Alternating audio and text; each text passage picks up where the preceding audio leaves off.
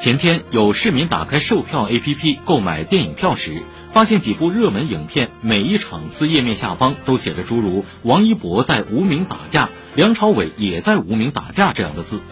据了解，这是有人购买了该影院部分影厅的冠名权，于是这些播放非王一博等演员主演影片的影厅暂时成了“王一博在无名打架厅”，并印刷在票根上。解放日报说。冠名厅是近年来影院推出的一项业务，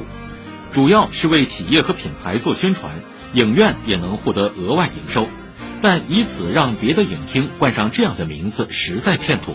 对冠名内容也要有基本规范，不能侮辱他人，不能违反社会公序良俗。